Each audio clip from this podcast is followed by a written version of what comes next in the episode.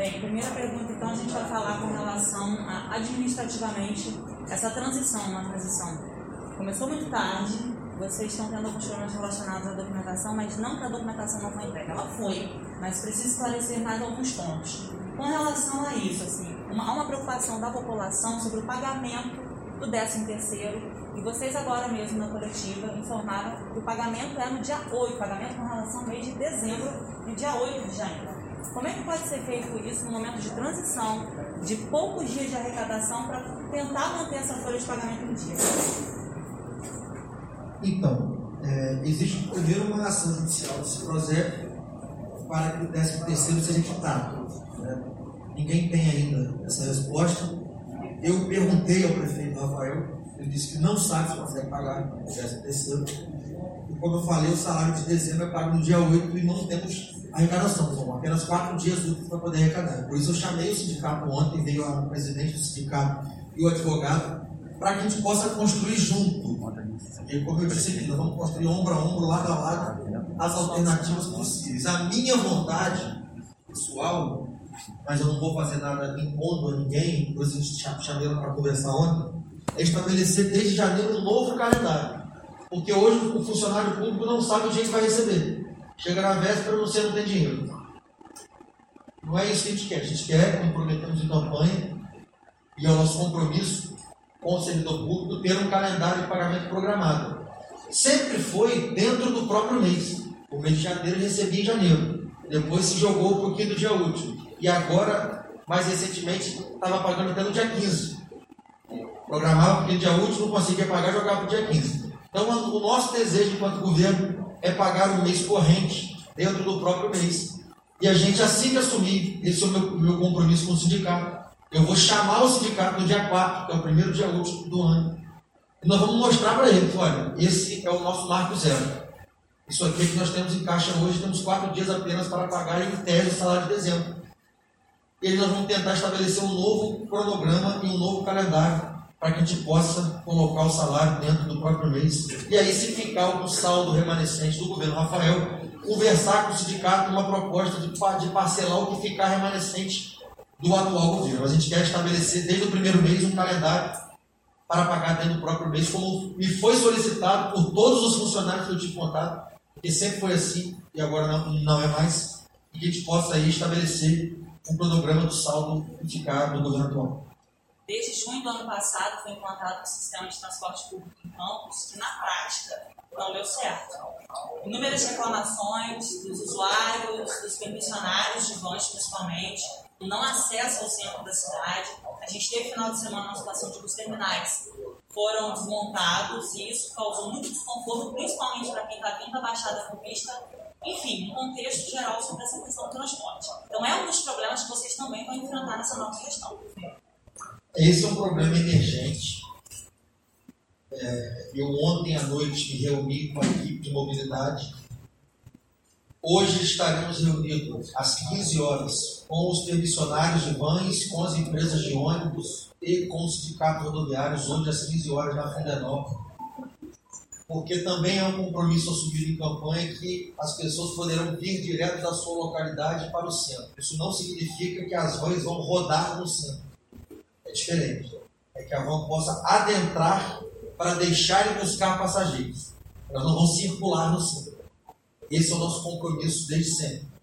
Então, hoje, às 15 horas, teremos uma reunião para definir, junto aos empresários de ônibus, junto aos emissionários, junto aos rodoviários, como vamos fazer esse procedimento. Já temos uma, uma ideia, mas vai ser dialogada hoje às 15 horas, por isso eu preferia não adiantar aqui porque é uma construção coletiva que nós estamos fazendo, entendendo todos que é um momento emergencial até que se construa um novo modelo de transporte para a cidade, porque o que está instalado não funciona para ninguém. Os permissionários de ônibus não estão satisfeitos, as empresas de ônibus não estão satisfeitas e principalmente o usuário não está satisfeito. Então é um modelo que não funciona, que não serve. Então a gente vai numa ação emergencial para resolver esse caos que está, porque hoje a pessoa que vem da Baixada Campista está sendo colocado no lugar sem nenhuma estrutura, já a estrutura era precária, agora não tem nenhuma, porque sem aviso prévio foi desmontado o terminal na madrugada, sem ninguém ver, mas obviamente quem mora por perto viu e filmou.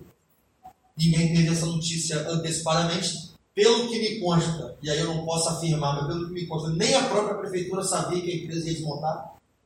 A empresa simplesmente foi à delegacia, fez um boletim de ocorrência e desmontou, alegando vandalismo. Então, é uma situação emergente, muito emergencial, muito mesmo. Então, hoje, às 15 horas, estaremos na Fundenal reunido com todo o setor para discutir o que vamos fazer. E a minha última pergunta, prefeita, com relação a projetos sociais. A gente tem um município de população carente que depende de alguns tipos de programas que são implantados pelo poder público municipal. Quando a gente fala com relação a isso, hoje a população não tem mais uma passagem de preço acessível, hoje a população não tem mais um restaurante é, popular funcionando. Né? E até mesmo outros tipos de programas também que deixaram de ser implantados. Como é que essa população vai ser assistida pelo poder público municipal? nós reabriremos o restaurante popular. Tá? Volto a afirmar isso. É, é um compromisso, não é nem político, é pessoal. É, eu tenho um carinho muito grande pelo restaurante popular. Quando o atual prefeito Rafael fechou, eu fui para lá, junto com um grupo de amigos. Servimos café da manhã solidário por muito tempo. Depois eu preferi me afastar do café da manhã solidário para não ter conotação política que eu estava fazendo por política, eu fazia aquilo porque é um, é um, símbolo, é um símbolo que eu considero justo, é um símbolo que eu considero um bem social que causa gigante perto do custo que tem, que é muito baixo, sempre foi muito baixo. Essa foi a minha crítica e continua sendo ao, ao, ao que foi feito, porque o restaurante custava em torno de 240 mil reais por mês. É muito pouco para uma prefeitura que arrecada algo em torno de 130 a 135 milhões por mês. Muito pouco. 240 mil para o bem social que ele causava. Então, eu reabrirei o restaurante popular, seja em parceria com o governo do Estado, seja somente municipal, seja em parceria com a iniciativa privada, eu abrirei o restaurante popular. Isso é discutível porque o custo dele é muito baixo perto do bem social que ele causa. Os demais programas sociais a gente precisa um pouco mais de tempo para entender a situação, para estudar a situação. Eu, por exemplo, não concordo em que a prefeitura dê alimento na rua às pessoas. As pessoas precisam um refeitório para sentar, para comer. Enquanto ela está comendo, é o, é o tempo que a assistente social tem para conversar, para dialogar. Por exemplo, ali, esquina da Beira Valão, com o mercado municipal, tem o Central Pop em frente que está dando comida na rua para as pessoas e está causando aquela situação que todo mundo está vendo ali. Por uma ação. Por, aqui também, aqui embaixo tem a mesma coisa.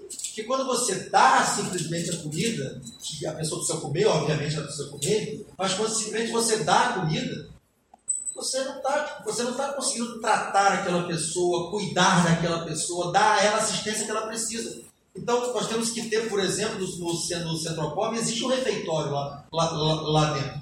Essas pessoas precisam receber alimentação lá dentro, que é o tempo que o psicólogo tem de conversar com ele, que a assistente social tem de conversar com ele. Então, a política de assistência, ela é muito mais só do que dar. Ela é tratar, ela é cuidar. Né? Então, a gente precisa um pouco mais de tempo para entender como o estudo está funcionando e aí sim poder desenvolver os programas sociais que forem possíveis dentro da realidade orçamentária, mas também dentro da parceria principalmente com o governo estadual, porque hoje o secretário estadual de assistência é o deputado Bruno Dawai, que é um amigo irmão que eu tenho, então nós vamos poder desenvolver muita parceria na área social para poder ajudar as pessoas numa situação tão difícil, são 45 mil famílias. Cerca de 180 mil pessoas, a gente não pode fechar o olho para isso. Eu, eu, eu ouço muito né, um discurso de algumas pessoas de que ah, a prefeitura não pode dar o peixe, tem que dar, tem que dar a vara para a pessoa pescar. Essa não é a realidade que nós vivemos hoje. Nós não vamos conseguir dar a vara para 180 mil pessoas de uma vez só. Tem gente passando fome e a gente vai sim reabrir o restaurante e estudar os outros programas que possamos ter em parceria com o governo estadual para poder desenvolver uma rede de proteção social aqui no município. Só um minuto, por favor, desculpa atrapalhar. Tem previsão da reabertura? Olha, eu quero muito reabrir no primeiro semestre. Tá? Estou trabalhando para isso, para reabrir no primeiro semestre. Se vocês quiserem sair daqui, passar em frente ao restaurante popular, agora vocês já vão ver que ele está totalmente limpo. Nós já mandamos limpar antes mesmo de assumir. Totalmente limpo por dentro e por fora. E já estamos fazendo, junto com a Secretaria Estadual, o levantamento do custo da obra. Porque quando a gente entrou, assim que o deputado Bruno Tavares assumiu, ele nos deu a permissão de entrar para poder olhar, o que nós encontramos lá dentro foi vandalismo puro. Vandalismo. Roubaram fiação, roubaram o forro do teto, roubaram máquina de. É, o quadro de luz, roubaram tudo. Roubaram. Vandalismo. Tudo destruído, tudo largado, tudo imundo, encardido. Já está tudo limpo. Pode ir lá hoje. Tudo limpo. As pessoas já estão fazendo o levantamento de quanto custa para poder conseguir abrir o restaurante popular. E a partir daí o governo do Estado deve licitar a empresa que vai fazer a operação do restaurante popular. Vai ser uma parceria, muito provavelmente, entre o governo municipal e o governo estadual. Mas se não sair a parceria com o governo estadual, eu vou fazer. Mas muito provavelmente será uma parceria com o governo estadual. Obrigado. Vladimir, ainda nessa questão administrativa, é, você mesmo falou que o organograma está quase, tá quase tudo completo, né? muitos secretários já foram anunciados. Eu queria saber qual percentual de redução, você defendeu muito a redução da máquina de, durante a campanha, qual percentual de redução da próxima administração em número de cargos comissionados DAS e qual seria a prioridade de investir esse recurso que vai ser economizado no corte da carne, na própria máquina?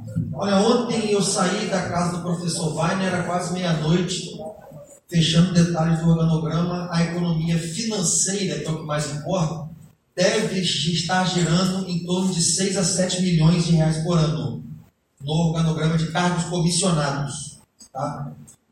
Estamos tentando reduzir mais, mas não é tão simples, porque alguns cargos eles têm inclusive legislação específica, principalmente nas maiores secretarias, como educação, assistência social, é, saúde, tem cargos específicos de obrigação legal. Então não é tão simples assim a gente fazer um corte por exemplo, 50%. Não é tão simples assim. A gente não pode fazer também a cidade parar, por exemplo, na, na Fundação da Infância tem muitos abrigos, muitas casas de acolhimento. Nós estamos reduzindo também os DRs, em todas elas, mas não é mais fácil. A linha de corte não consegue ser linear em todos os lugares. Então, até o momento, a, a previsão é de 6 a 7 milhões por ano, isso contando isso contando é, valor financeiro, não estou contando número de cargos, mas valor financeiro, porque o que importa de fato é o valor financeiro. Mas até o presente momento a redução é em torno de 6 a 7 milhões por ano de cargo comissionado. Outra pergunta que a gente não pode deixar de fazer é com relação à pandemia. A gente está em meio à pandemia da Covid-19, então quais são as medidas que serão adotadas pelo município a partir de 1 de janeiro, não só com relação à prevenção, mas também até uma possível vacinação da população de fronte? Bom, como eu já disse, vão ser alguns decretos vão sair a partir do primeiro e não posso aqui estar revelando ainda, até porque ainda está sob análise da Procuradoria, da nova, nova Procuradoria. Mas a cara do governo já foi dada desde a semana passada. Por exemplo, nós, Campos, hoje estava precisando de 20 respiradores de forma emergencial, inclusive para atender uma ordem judicial que era reabrir o número de leitos necessário que aquela ação da justiça entendia necessário. O então deputado Vladimir foi a Brasília no dia 21. Não, ainda deputado. É, Só ainda, deixa de ser 31 de é, dezembro. ainda deputado, né? Mas é porque a gente já está sentindo falta de deputado. E ali é, ele me ligou de Brasília e falou: daqui a dois dias os respiradores estão chegando em Campos. Eu confesso que eu até achei difícil pelo, por dois dias ele ia a Brasília, os respiradores, até a logística para chegar. Isso foi na segunda-feira. Na quarta-feira à tarde, nós recebemos 20 respiradores, onde a equipe de transição interagiu com o atual governo, já distribuiu esses respiradores. Ferreira Machado, HGG, Hospital São José. Então, assim, é, a demonstração de que a, a cara nova do governo, Vladimir, vai dar não só a saúde, mas como todo segmento. É claro que eu não vou antecipar, mas minha vontade é grande. Já tem diversas emendas também que estão por vir para a nossa cidade. É, também não só na área da saúde, mas de infraestrutura para a cidade, uma série de coisas que vai ser anunciada aí a partir do dia 1 Então, a, a, além da questão do chamado recurso novo que Campos tanto precisa, claro que parte desse recurso vai ser direcionado para combate ao coronavírus e campanhas que nós vamos estar também soltando, é, campanhas maciças de conscientização da população. Não adianta o governo municipal, estadual, federal fazer a sua parte se a população não contribuir. Então nós entendemos, nossos técnicos entendem que a campanha maciça, não só na imprensa, rede social, é, trazendo a conscientização das pessoas que hoje, além da questão, alguns chamam de segunda onda, outros chamam de, de a onda que voltou, mas nós temos na Europa um, um, uma nova cepa do vírus né, que está circulando. A Inglaterra praticamente está em lockdown. A vacina está brigando com essa, com essa situação na Europa e que deixa a nossa equipe muito preocupada, porque a gente sabe que da mesma forma que lá atrás ah, o vírus vai demorar a chegar, não demorou a chegar no Brasil, então a gente precisa ter muito cuidado com essa variante que está tendo do, do coronavírus e ainda não se tem certeza se a vacina atua nessa nova é, é, cepa do vírus. Então, a, gente, nossa equipe está muito atenta quanto a isso e, repito, a prioridade nossa é conscientizar a população para fazer a sua parte, que o governo vai fazer a parte dele.